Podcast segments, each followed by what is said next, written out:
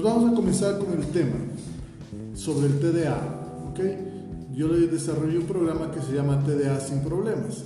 Este programa lo que busca es hacer que los niños, a través de una metodología práctica, a través de la práctica de las artes marciales y ciertos conocimientos sobre la vida, lograr que ellos puedan enfocar y canalizar esa energía que tienen, que no está bien canalizada. ¿ok?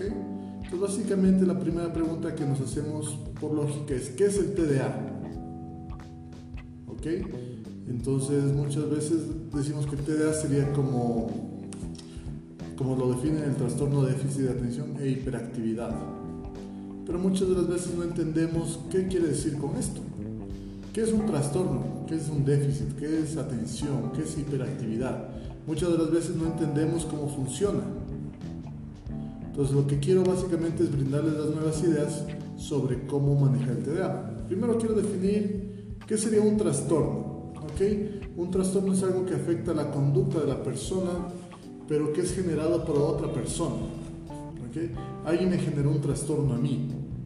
Entonces yo estaba bien, como tranquilo de la vida, y alguien vino y me empujó. Entonces eso me trastornó. Entonces creó algo que cambió mi conducta. ¿Ok? Entonces como cambió mi conducta hizo que yo cambie mi manera de ver la vida, porque estaba, imagínense un niño que está jugando y viene otro niño y lo golpea. Tal vez no haciéndolo a propósito, tal vez con un propósito de hacerlo. Entonces al momento que sucede eso, esa persona es trastornada, porque dice, bueno, ¿y qué pasó? No sé qué sucedió. ¿Ok? Entonces lo que buscamos es básicamente que nosotros podamos entender que un trastorno no solo es algo que sucede en la, en la mente del niño. Cualquier ser humano puede ser trastornado por una cuestión que está fuera de su control. Cualquier niño puede ser o adulto puede ser trastornado por un agente externo. Puede ser una enfermedad, puede trastornarnos una mala noticia, puede trastornarnos el estrés diario, el tráfico, diferentes cosas. Entonces un trastorno no es solo algo como tan grave como se ve, ¿no? Algo importante también es que un trastorno no es una enfermedad, ¿ok? Eso es algo que tienen que tener muy claro. Un trastorno no es una enfermedad, repito. Un trastorno no es una enfermedad. Entonces es algo conductual, Imagínense este, antes de poder seguir avanzando, me gusta siempre aclarar algunas palabras para que podamos ir entendiéndonos cómo y de qué estamos hablando, ¿de acuerdo? Entonces, lo primero, ¿cuál es la diferencia entre un trastorno y una enfermedad? Pues bien, para la enfermedad es causada ya sea por hongos, por virus o de una manera autoinmune, ¿verdad? Entonces, para los que más o menos estudian algo de la medicina, saben que esas son las fuentes de las enfermedades. Entonces, un trastorno como el trastorno de déficit de atención será generado por alguna especie de hongo. ¿Qué dicen ustedes? ¿Será generado por una especie de virus? ¿Será una enfermedad autoinmune, quizás? Entonces, si no es ni un sino un trastorno no es creado por un virus, por una bacteria o por algo que sea autoinmune, entonces no es una enfermedad verdadera. Simplemente como el nombre lo dice, es un trastorno, algo que altera la conducta o el funcionamiento normal de un ser o una cosa. ¿Ok? Entonces, mucha gente va a los psicólogos, va a los neuropediatras, porque el niño se presume que está con hiperactividad o tiene TDA, tiene un trastorno.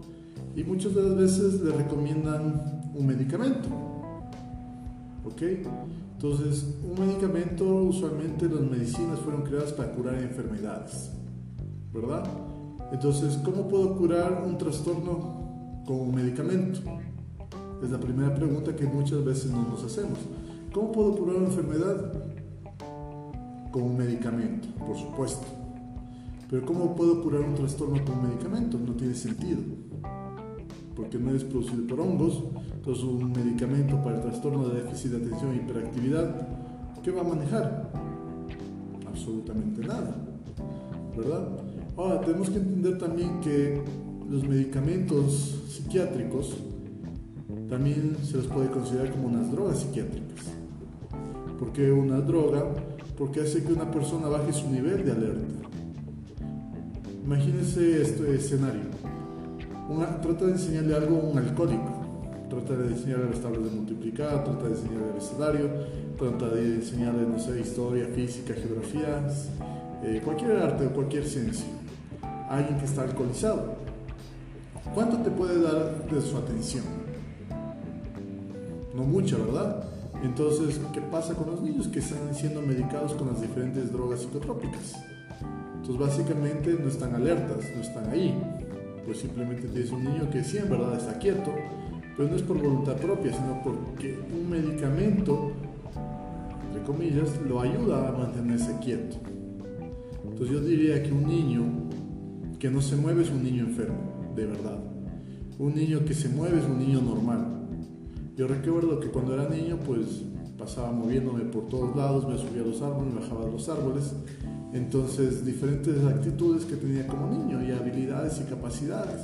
Y esto me permitía a mí poder ayudar a la gente. Eh, tenemos un saludo a Terry Taylor que se conecta. Mucho gusto y gracias por conectarte, Terry. Y a todas las personas que se han conectado también, muchas gracias por, eh, por conectarse.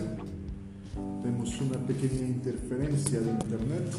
Veamos qué sucede.